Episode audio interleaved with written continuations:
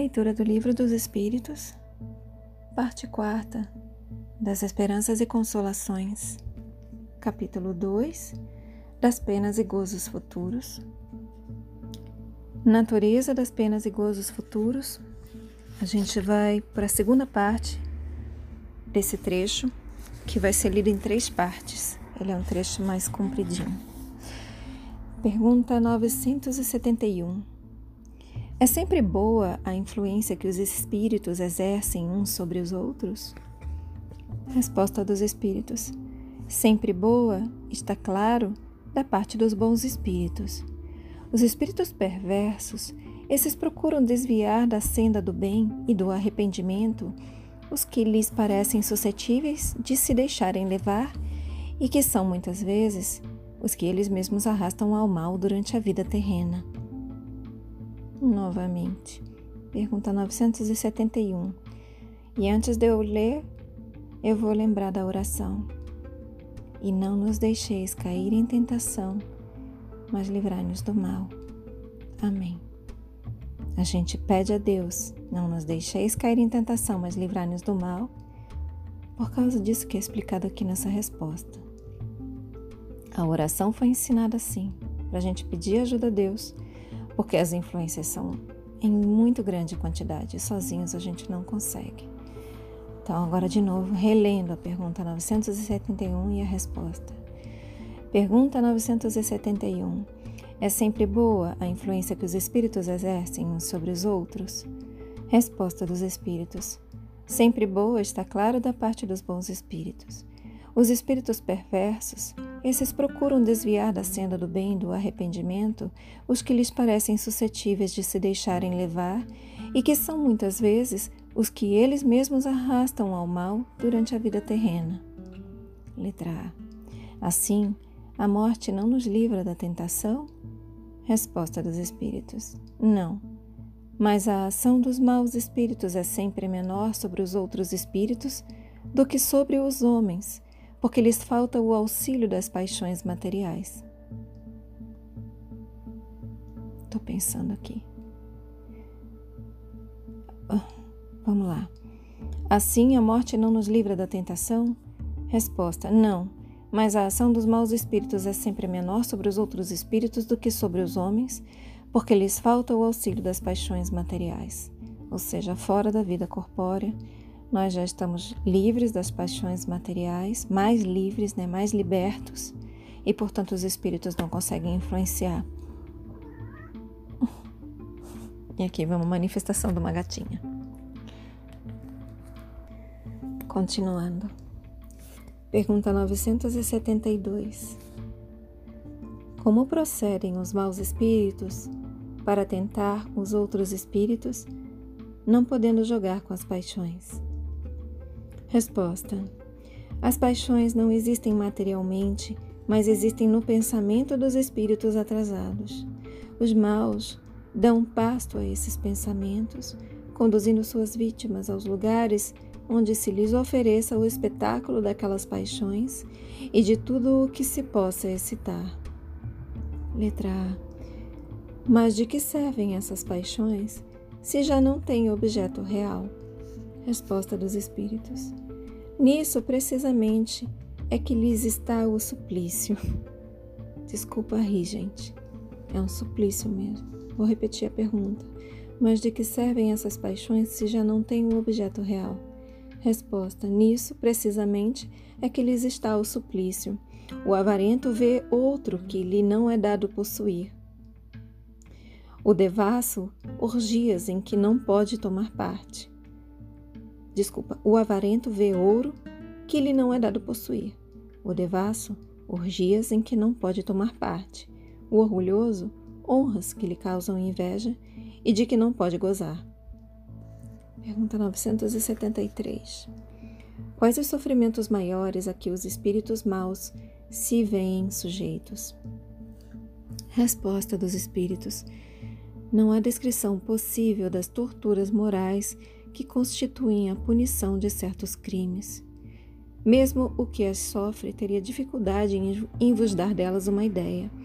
Indubitavelmente, porém, a mais horrível consiste em pensarem que estão condenados sem remissão, eternamente condenados. E aqui vem uma explicação. Das penas e gozos da alma após a morte, forma o homem ideia mais ou menos elevada conforme o estado de sua inteligência.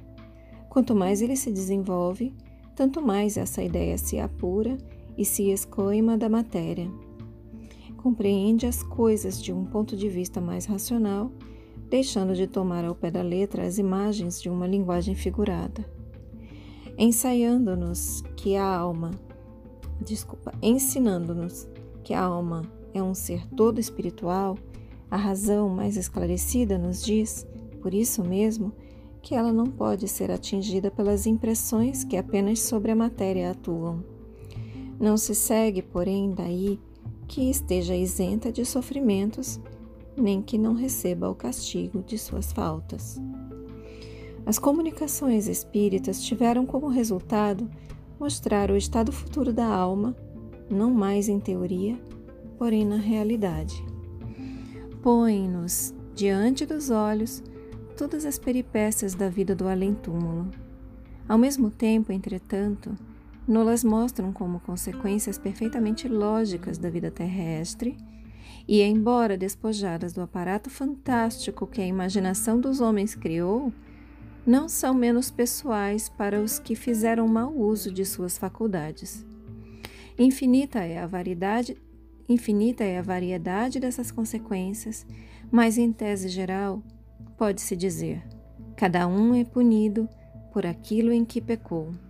Assim é que uns o são pela visão incessante do mal que fizeram, outros pelo pesar, pelo temor, pela vergonha, pela dúvida, pelo insulamento, pelas trevas, pela separação dos entes que lhes são caros, etc. Pergunta 974 de onde procede a doutrina do fogo eterno? Resposta dos Espíritos: Imagem semelhante a tantas outras, tomada como realidade. Letra A. Mas o temor desse fogo não produzirá bom resultado? Resposta dos Espíritos: Vede se serve de freio, mesmo entre os que o ensinam. Se ensinardes coisas que mais tarde a razão venha a repelir, causareis uma impressão que não será duradoura nem salutar. E aqui vem uma explicação. Impotente para, na sua linguagem, definir a natureza daqueles sofrimentos, o homem não encontrou comparação mais enérgica do que a do fogo, pois para ele o fogo é o tipo do mais cruel suplício e o símbolo da ação mais violenta. Por isso é que a crença no fogo eterno data da mais remota antiguidade, tendo-a os povos modernos herdado dos mais antigos. Por isso também é que o homem diz em sua linguagem figurada o fogo das paixões, abrasar de amor, de ciúme, etc. Pergunta 975. Os espíritos inferiores compreendem a felicidade do justo?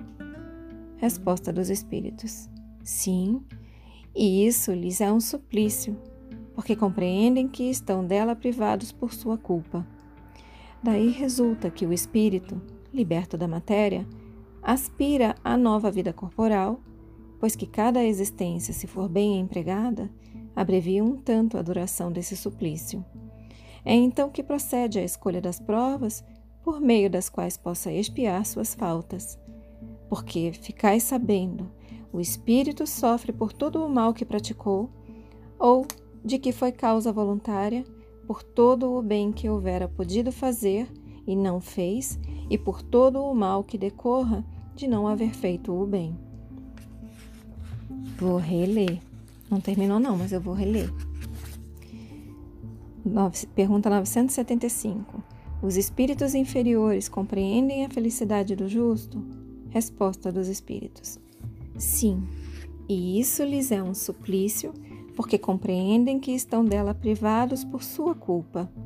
Daí resulta que o espírito, liberto da matéria, aspira à nova vida corporal, pois que cada existência, se for bem empregada, abrevia um tanto a duração desse suplício.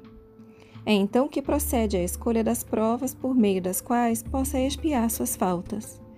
Porque, ficais sabendo, o espírito sofre por todo o mal que praticou, ou de que foi causa voluntária, por todo o bem que houvera podido fazer e não fez, e por todo o mal que decorra de não haver feito o bem. Novamente, ficais sabendo, o espírito sofre, um, por todo o mal que praticou, 2. Ou de que foi causa voluntária. Né? Praticou ou de que foi causa voluntária. Segunda causa de sofrimento. Terceira causa: o espírito sofre por todo o bem que houvera podido fazer e não fez. Quarta causa de sofrimento: por todo o mal que decorra de não haver feito o bem. Para o espírito errante, já não há véus. Ele se acha como tendo saído de um nevoeiro e vê o que o distancia da felicidade. Mais sofre então, porque compreende quanto foi culpado. Não tem mais ilusões. Vê as coisas na sua realidade. E aqui vem uma explicação a mais. Na erraticidade, o espírito descortina de um lado todas as suas existências passadas de outro o futuro que lhe está prometido e percebe que lhe falta para o que lhe falta para atingi-lo. É qual viajor que chega ao cume de uma montanha, vê o caminho que percorreu e o que lhe resta percorrer, a fim de chegar ao fim da sua jornada.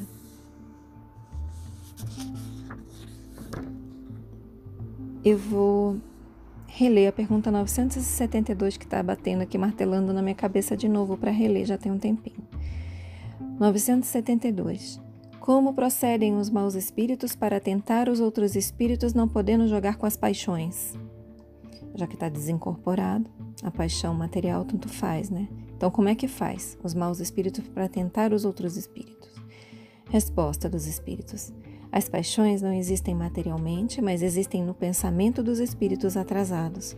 Os maus dão pasto a esses pensamentos, conduzindo suas vítimas aos lugares onde se lhes ofereça o espetáculo daquelas paixões e de tudo o que as possa excitar. Letra A. Mas de que servem essas paixões se já não têm objeto real? Resposta dos espíritos. Nisso precisamente é que lhes está o suplício o avarento vê outro, desculpa, o avarento vê ouro que lhe não é dado possuir. O devasso vê orgias em que não pode tomar parte. O orgulhoso vê honras que lhe causam inveja e de que não pode gozar. Continuando agora, a pergunta 976. O espetáculo dos sofrimentos dos espíritos inferiores não constitui, para os bons, uma causa de aflição e nesse caso, que fica sendo a felicidade deles se é assim turbada? Novamente, o espetáculo dos sofrimentos dos espíritos inferiores não constitui para os bons uma causa de aflição? E nesse caso, que fica sendo a felicidade deles se é assim turbada? Resposta dos espíritos: Não constitui motivo de aflição, pois que sabem que o mal terá fim auxiliam os outros a se melhorarem e lhes estendem as mãos. Essa a ocupação deles, ocupação que lhes proporciona gozo quando são bem-sucedidos. Letra A. Isto se concebe da parte dos, de espíritos estranhos ou indiferentes, mas o espetáculo das tristezas e, do sofrimento, e dos sofrimentos daqueles a quem amaram na terra não lhes perturba a felicidade? E está aqui o querido Allan Kardec fazendo, né, cavando mais um pouquinho fundo a mesma pergunta com um pouco mais de detalhe. Então ele está dizendo assim: isso se concebe, que eles fiquem, né, que eles não, não, não se, os bons espíritos não fiquem aflitos pelo sofrimento dos espíritos inferiores, quando esses espíritos são estranhos ou quando são estranhos a eles ou eles são indiferentes a esses espíritos. Mas esses são espíritos que eles amaram quando estavam encarnados na Terra. Então, eu vou reler a pergunta. Isto se concebe da parte de espíritos estranhos ou indiferentes. Mas o espetáculo das tristezas e dos sofrimentos daqueles a quem amaram na terra não lhes perturba a felicidade? Resposta dos Espíritos: Se não vissem esses sofrimentos, é que eles vos seriam estranhos depois da morte. Ora, a religião vos diz que as almas vos veem, mas eles consideram de outro ponto de vista os vossos sofrimentos. Sabem que estes são úteis ao vosso progresso, se os suportardes com resignação. Afligem-se, portanto, muito mais com a falta de ânimo que vos retarda do que com os sofrimentos considerados em si mesmos todos passageiros. Novamente, se não vissem esses sofrimentos, é que eles vos seriam estranhos depois da morte. Ora, a religião vos diz que as almas vos veem, mas eles consideram de outro ponto de vista os vossos sofrimentos. Sabem que estes são úteis ao vosso progresso, se os suportardes com resignação. Afligem-se, portanto, muito mais com a falta de ânimo que vos retarda do que com os sofrimentos considerados em si mesmos todos passageiros. Fechem os olhos. Permitam que essas palavras se aprofundem em vocês. Assumam a intenção de contemplar por mais algum tempo sobre essas palavras. Expressem gratidão aos seus guias, mentores, protetores e anjo guardião. Expressem gratidão a Deus Agradeçam a si mesmos pela continuidade na leitura. E eu também agradeço a vocês pela oportunidade. Boa noite. Namastê.